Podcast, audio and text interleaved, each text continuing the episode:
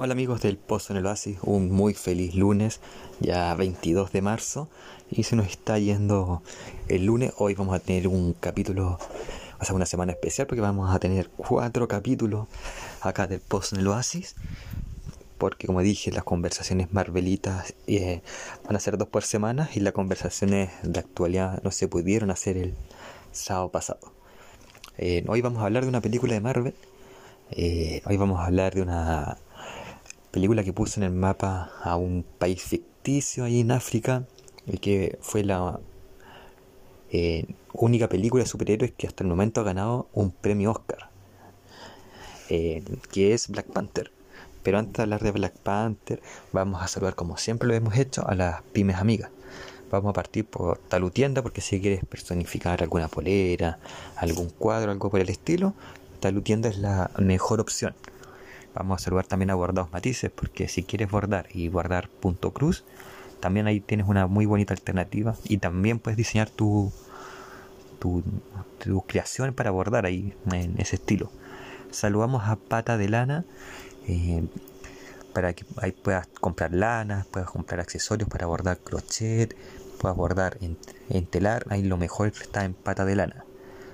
También saludamos a Suyaya Styling para que todo el mundo tenga el mejor estilo y las mujeres en maquillaje, pinturas de uñas y todos, tanto hombres como mujeres, tenemos ahí una linda opción en champú y, acondicionador. Saludamos a, también a Beauty Day para que tengas un lindo día tanto en, ropa como en otros accesorios. Saludamos también a Emporio Dominga porque siempre el buen vestir lo trae Emporio Dominga pastelería Baibari para endulzar la vida con pasteles, torta, en cuchuflí y entre otras cosas. Frutos del Edén, los mejores frutos secos, las mejores semillas son de frutos del Edén. Trade Games, los mejores objetos de colección como Funko Pops, entre otros, están en Trade Games. En Team Gráfica, los mejores cómics están en Team Gráfica y Belleza de Lolita, la mejor peluquería ahí en Peñarolén. Así que vamos a partir hablando de, Black Panther, de su de, esta, de este país africano inventado llamando, llamado Wakanda, que tiene el metal más poderoso del mundo, que es el Vibranium. Esta película está dirigida por Ryan Coogler, protagonizada por T'Challa, perdón, protagonizada por Chadwick Boseman, que hace de T'Challa slash Black Panther, nuestro querido Chadwick Boseman que falleció el año pasado, producto de un cáncer el, lamentable, ¿eh? y que empezó a grabar, como dije cuando hablamos de Civil War, desde Civil War con el cáncer. Michael B. Jordan, que hace de Eric Killmonger, Lupita Ni, Nyong'o como Nakia, el interés romántico de Chadwick de T'Challa, Danai Gurira como Okoye, la Guardia de Seguridad, Martin Freeman como Everett, Everett K. Rose, Daniel Kaduya como Uga Kabi, Letitia Wright como Shuri, en Winston Duck como Mbaku, en Angela Bassett como Ramonda, en Forrest Whitaker como Shuri, el tío, Andy Serkis como Ulysses Clow, y también John Canny como T'Chaka, T'Chaka. Ahí tenemos el elenco y ahora vamos sin más preámbulos a lo que es eh, Black Panther. Entonces comenzamos escuchando un poco de la historia de Wakanda, cómo nace este país, la importancia del vibranium, para luego ir a una escena de los 90, principios de los 90, en que una persona de Wakanda se infiltra en, un barrio norteamericano porque se están robando el vibranium de Wakanda y luego vamos al tiempo presente donde vemos lo que ocurre con lo que ocurrió en la ONU en Civil War y cómo T'Challa va, a buscar a ese interés amoroso que es Nakia, la va a rescatar, pero en verdad Nakia estaba como infiltrada para solucionar un problema que ocurre mucho en África que es la trata de personas para la esclavitud. Y acá nos entramos que, claro, no, solamente Black Panther, T'Challa, perdón, está obsesionado con Nakia, sino que se congela como un antílope ante una presa, que es como la burla. al final Nakia cede a ir a, la coronación de T'Challa Eh, y es así como conocemos a Wakanda. En Civil War, del, en el Capitán América Civil War o Avengers Civil War, como lo quieran llamar, vemos muy poquito de Wakanda, vemos el laboratorio y vemos eh, una estatua de, pantera, pero nada más acá como que vamos interiorizándonos. Aquí va lo que es el pueblo de Wakanda, mientras en la muestra cómo, cómo es el reino, y vemos que una ciudad que eh, vive del vibranium, sus principales medios de transporte son vibranium, entre otras cosas. Pero lo más interesante en realidad es que el pueblo sigue con sus tradiciones africanas de... perdón, sigue con sus tradiciones africanas, eh, entre comillas, tercermundistas. Eh, su vida más humilde, pese a depender de, de. Y hay una cosa ahí como interesante que vamos a abordar después al final de uno de los rumores que, que ha surgido de Wakanda y el MCU. Que es que los que más ocupan el Vibranium son como los poderosos, ahí los líderes de Wakanda y los otros no lo ocupan tanto. Entonces, el Vibranium va más que nada al rey, eh, al príncipe, a los consejeros del rey, a las máximas autoridades de cada tribu, porque eran, son varias tribus, y, a, y, al pueblo como más militarizado, la parte más militar. Por ejemplo, los rinocerontes tenían sus cuernos de vibranium reforzados para la guerra. Pero el pueblo ahí, los que estaban, los que viven el día a día ahí, eh, los trabajadores, por decirlo de alguna manera, ellos, si bien tienen cosas de vibranium, no es mucho, generalmente más bien de la cultura y del, de los bailes del día a día. No, es como que dependan tanto como las partes más poderosas. y ojo con eso, lo quise decir porque vamos a hablar de un rumor que se viene con Wakanda. Dicho eso, eh, T'Challa tiene que ser insertado como rey eh, por toda de la ley. Y eso es primero con un ritual en el cual otra persona que quiera ser rey Mm, puede enfrentarse a Tachala por ese poder.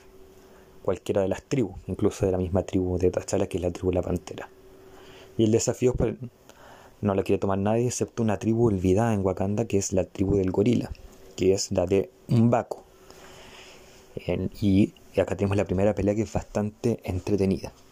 Y es interesante el, pueblo del gorila porque se oponen a, a que los máximos dirigentes tengan ser los exclusivistas del vibranium y que, que se dependa tanto del vibranium que ha llegado a ser el principal elemento tecnológico y de vivir de Wakanda. Quieren ser más tradicionalistas. Y después voy a decir eso cuando es mi opinión de la película. Bueno, al final T'Challa gana, queda como rey, puede visitar a su padre por medio de la flor de la vida, en la cual puede dialogar con él. Y en los Estados Unidos está este personaje de Killmonger, que se roba del Museo Británico artilugios de Wakanda. Él estaba trabajando con Ulysses Claw, quien fue el personaje que lo vimos en Age of Ultron y que pierde la mano. Y que, pues se perdió la mano, adquiere un brazo sintético con, en tecnología wakandiana.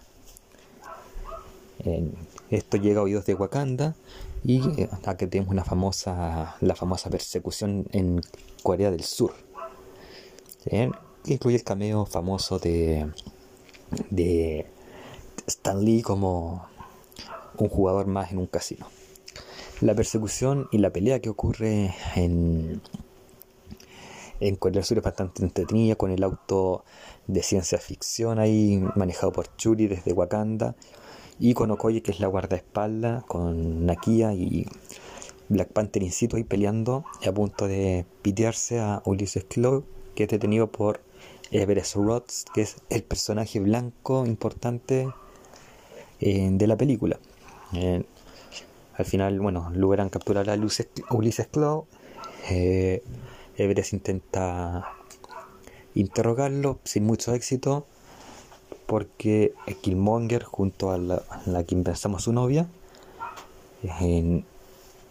van a rescatar a Ulises.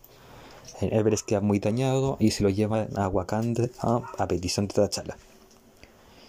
Y es acá donde empieza la fuerte de la película porque Killmonger era uno, este niño en que estaba jugando básquetbol y que su padre murió en esta redada al principio de los 90 y que tiene como interés ser el rey de Wakanda, algo que siente y que si lo analizamos por derecho eh, podría es ahora un candidato al trono del rey por parte de la tribu de la Pantera. Eh, y esto desencadena muchas cosas. Primero, que Ross empieza a familiarizarse con Wakanda y empieza a cuestionarse la misma cuestión, la misma duda que tiene Killmonger. Si Wakanda tenía tanta tecnología, pues que él tenía 10, 12 años cuando su padre murió, pero su padre le había comentado lo que la tecnología que manejaba Wakanda gracias al vibranio. Pues, ¿por qué no hacerla pública? ¿Por qué no todo el mundo podría saberla y poner algún límite? Eh, al mismo tiempo Tachara está muy cerrado a eso, lo mismo que Churi, que Okoye y que Nakia. Nakia en mucha menor medida, ella también pensaba que se debía compartir esta tecnología, pero para un uso positivo, es decir, para mantener la paz en África y evitar lo que trata de personas, pero también no de forma tan cerrada. Es interesante esto porque hay tres visiones de qué hacer con el vibranium y la tecnología de Wakanda. Por un lado están los que tenemos que mantenerlo callado, porque si esto se llega a traficar, va a quedar la embarrada en el mundo. Postura que tenía T'Challa en Black Panther por la crianza de su tío en Shuri, que es el sacerdote, y por su padre T'Chaka. Tenemos la segunda visión, que es la de Nakia, que es utilicémosla, compartámosla pero también pongamos límite. Y la de Killmonger, que es mucho más extremista que la de Nakia. Todos los las personas afroamericanas, por ser afroamericanas, o personas negras ya de frentón, tenemos que tener el acceso a estas armas para conquistar a los blancos, o sea, que se dé vuelta la tortilla. Si uno toma un libro de historia, los que conquistaban eh, generalmente son las personas de raza blanca y en, a las personas de raza negra y Killmonger tenía la, la, idea eh, totalmente opuesta y era reescribir la historia, que los negros conquistaran por medio de la fuerza y las armas y la violencia a los blancos. Y así como Killmonger llega a presentarse a, a Wakanda a través de, porque asesina a Ulysses Claw y eso le da la entrada a este pueblo y logra tener este duelo eh, que es bastante espectacular con, con T'Challa y que en teoría lo mata.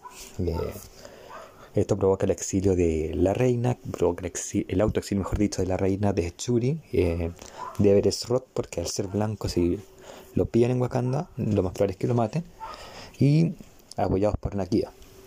Okoye estaba como en la dificultad porque su esposo, un Waku o algo así, que es este criador de rinoceronte, y además al ser muy militarizada ella, ella le tiene que rendir honores al actual rey, que es Killmonger, pese a su dolor de haber perdido a, su amigo y a su y a su líder Tachara.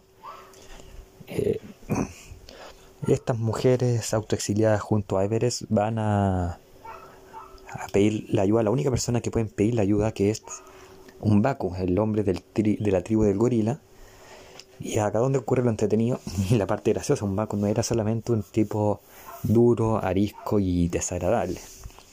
Era un tipo bastante gracioso y vegetariano. Cuando amenaza con comerse a Veres Ross y le dice no, es una talla que soy vegetariano, es bastante entretenido. En un Baku dice que él rescató a T'Challa y que lo tiene congelado porque es la única forma de mantenerlo con vida. En había unas flores de poder que tiene Wakanda y con eso logran revivir a Tachala, no sin antes Tachala tener este cara a cara con Tachaka, su padre, diciéndole que el gran problema de esto fue que nunca fueron honestos. Eh, si hubiesen sido honestos, hubiesen salvado a este niño de Killmonger, esto no estaría pasando. Y lo que va a pasar ahora, que es una guerra civil entre Wakanda. Y así con Chadwick, perdón, con Chadwick Boseman interpretando a T'Challa tenemos ya lo que es la guerra civil de de T'Challa de Wakanda, una guerra bastante entretenida e interesante. Por un lado está Killmonger junto a sus tropas de hombres comandados por un Waku, que es el esposo de Okoye, y por otro lado las eh, podríamos decir las la Okoye su asociación de, de, de droidas, no sé cómo poder llamarla, en Everest Ross que está manipulando a distancia unos, unos artefactos para evitar que armas wakandianas lleguen a terroristas negros. Y por otro lado, Churi con su traje de, o sus disparos de pantera y también Nakia junto a, a Black Panther, a T'Challa.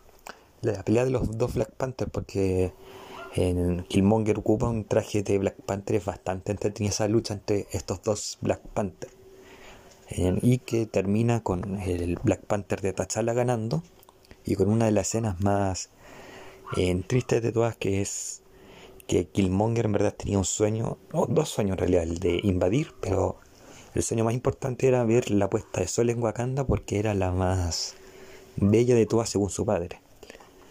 Y acá es una escena bastante emocionante porque T'Challa, en un acto de conciencia y de amor a su primo, moribundo va y lo, lo lleva a ver una puesta de sol y ofreciéndole la sanación. O sea, si él quiere, es decir, Killmonger,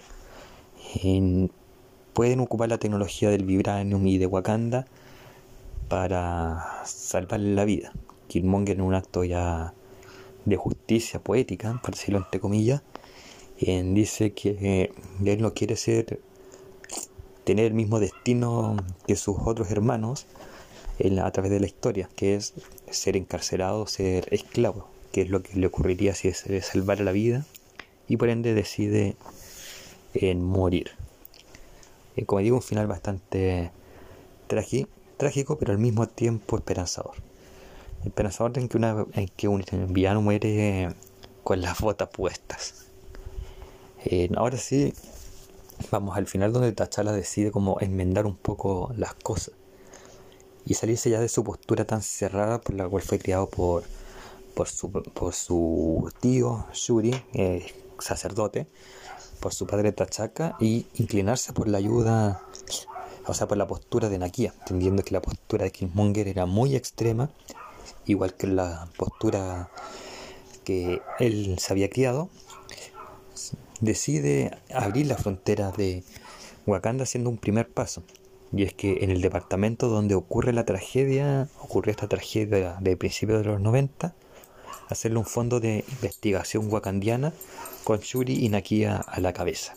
Y es así como termina Black Panther 1 y con sus dos escenas en post Una de ellas es que eh, T'Challa va frente a las ONU con Okoye, con Nakia y Everest Ross y les dice que es hora de derribar muros y que por ende Wakanda va a prestar toda su ayuda tecnológica ante lo que un senador dice que ayuda tecnológica nos puede ofrecer un pueblo africano del tercer mundo y estos, cuatro, estos tres personajes, T'Challa, Nakia, Okoye, junto a Everest Ross, porque eran cuatro, sonríen porque saben lo que se tienen entre manos. Esto del muro entre paréntesis no es algo azaroso o al azar, porque en ese tiempo, 2018, que fue la película Black Panther, fue la vez que Donald Trump más ahínco le puso al muro que hace separar Estados Unidos y, y México. Y este diálogo que se da en el MCU es un palo enorme, yo diría más que palo un ladrillazo en la cara de Donald Trump de que nadie está de acuerdo con que se ponga un muro que divida naciones y realidades. La segunda escena post-crédito es muy entretenida porque nos da un indicio de lo que se va a venir en Avengers Infinity War. Porque vemos al lobo blanco que es Bucky jugando en la tribu y Churil diciéndole que se viene una amenaza grande y que por ende se ha perdido de mucho y es hora de ponerlo al día para una amenaza mayor que es que Thanos está viniendo y hay que luchar. Y así es como tenemos la película Black Panther 2. Y es un hincapié ahí en unos hace unos minutos antes de, esto de Wakanda porque se rumorea que va a haber como una especie de, de programa o serie estilo docu-serie así como The Office, Modern Family, pero un poco más seria sobre la vida de Wakanda. Y por eso quise hacer este, ese parangón de que la clase alta ocupa y abusa del vibranium a diferencia de los otros que lo ocupan pero no pueden abusar de él. Va a ser interesante eso si lo llevan a como docu-serie, una familia Wakanda de clase baja sin poder tener tantos recursos como esas clases altas. Sería bastante interesante, ya vimos que en Black Panther 1 hay varios guiños a cosas políticas, por ejemplo, porque los negros fueron esclavizados durante, años. Y uno puede decir, bueno, eso ocurrió en el siglo XIX, pero no, o sea, veamos la historia de, de Sudáfrica. Hasta 1992-93 era la supremacía blanca. Eh, veamos, por ejemplo, también lo que ocurrió el 2000, si no me equivoco, 2019 con George Floyd en Estados Unidos. Black Panther es una película muy política en ese sentido. En el palo le tiró la primera escena post crédito a Donald Trump por el muro. Es político de acá la quiebra de la gente. Tiene olor política, eh, tufillo política, toda política.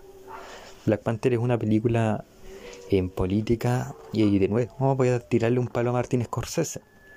En, dijimos en Spider-Man 1 el hecho de que en Spider-Man 1 logra conectar con estas personas que tenemos crisis de identidad en algún minuto en la adolescencia y que luchamos por reencontrarnos con nosotros mismos y saber lo que valemos.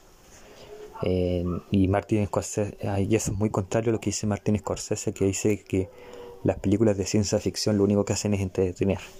Pero Spider-Man da ese mensaje y acá Black Panther da un mensaje de la posición política de Marvel prácticamente, pero también da otro mensaje, que es hora de empezar a, ver a las demás personas sin menospreciarlas. Y ocurre también eso en la primera escena post-crédito, si la vemos de cierta medida, cuando el, el senador le dice que nos pueden proponer un, país de tercer mundo y al final se va a demostrar que Wakanda no es un país solamente de tercer mundo ni de primer mundo, es mucho más alto. Me gusta mucho Black Panther, pues las escenas de acción creo que son bastante medidas ahí, sobre todo lo que es la guerra civil. Me gusta también la interpretación de Chadwick Boseman, sobre todo después que supimos el sencillo hecho de que todas estas escenas de acción las hizo sin doble y con un cáncer lo estaba consumiendo. Así que mi respeto. Eh, y me gusta también esto de que pese a que lograron hacer un país eh, de ciencia ficción, un país que no existe ni va a existir, eh, lo lograron hacer tan real que uno logra identificarse con todas las personas, incluso con el extra que está muy muy atrás vendiendo tomate y lo hace sentir como en su casa en palabras del mismo T'Challa, cuando entra a Wakanda, nunca me voy a aburrir de ver este pueblo. Un pueblo que eh, tiene tantas variaciones que va a ser entretenido verlo futuro. No sé qué va a ocurrir en Black Panther 2 con este con estos rumores de porque con la muerte de T'Challa, no sé, de Chadwick Boseman, perdón. obviamente Marvel no los va a ocupar como protagonista, no puede, no va a hacerlo tampoco como lo que hizo con con la intérprete de, de, de la princesa Leia en, Star Wars, que era, en, bueno, se me olvidó el nombre en este minuto, pero todos saben que ocurrió en la novena de Star Wars, se vio un efecto bastante falta de respeto. Ya dijo Marvel que no lo iba a hacer, y ya nos dan tres opciones para Black Panther 2, introducir una, a un White Tiger o un Black Tiger o algo así, otro personaje, que, o de alguna forma revivir a, Michael Jordan como el Killmonger o la otra que me gusta más a mí personalmente que es que Shuri tome el, el manto de Black Panther. Yo me inclino a ese por la actuación que hace el Wright y porque serviría como un guiño a los Young Avengers con una Black Panther femenina y joven además como es Letitia Wright. En el caso de Killmonger tengo que sacarme el sombrero porque un personaje que es villano, pero no es tan villano y por ende me puedo sentir identificado con ella, con él, perdón, eh, con su planteamiento, eh, con su forma de ver la vida y que comparto ese resentimiento en cierto sentido, no lo comparto al 100%, pero sí lo puedo hacer entender que si te matan a tu padre prácticamente a tus ojos, vas a querer buscar venganza y vas a tener ese, ese resentimiento hacia tu país. Así que Black Panther yo creo que es una película perfecta, es una película no perfecta, pero así tremenda en lo que es el género de superhéroes y que plantea una posición bastante fuerte de la sociedad que vivimos hoy. Dicho eso, nos despedimos y nos vemos el día miércoles, o nos escuchamos, mejor dicho, con otra candidata constituyente.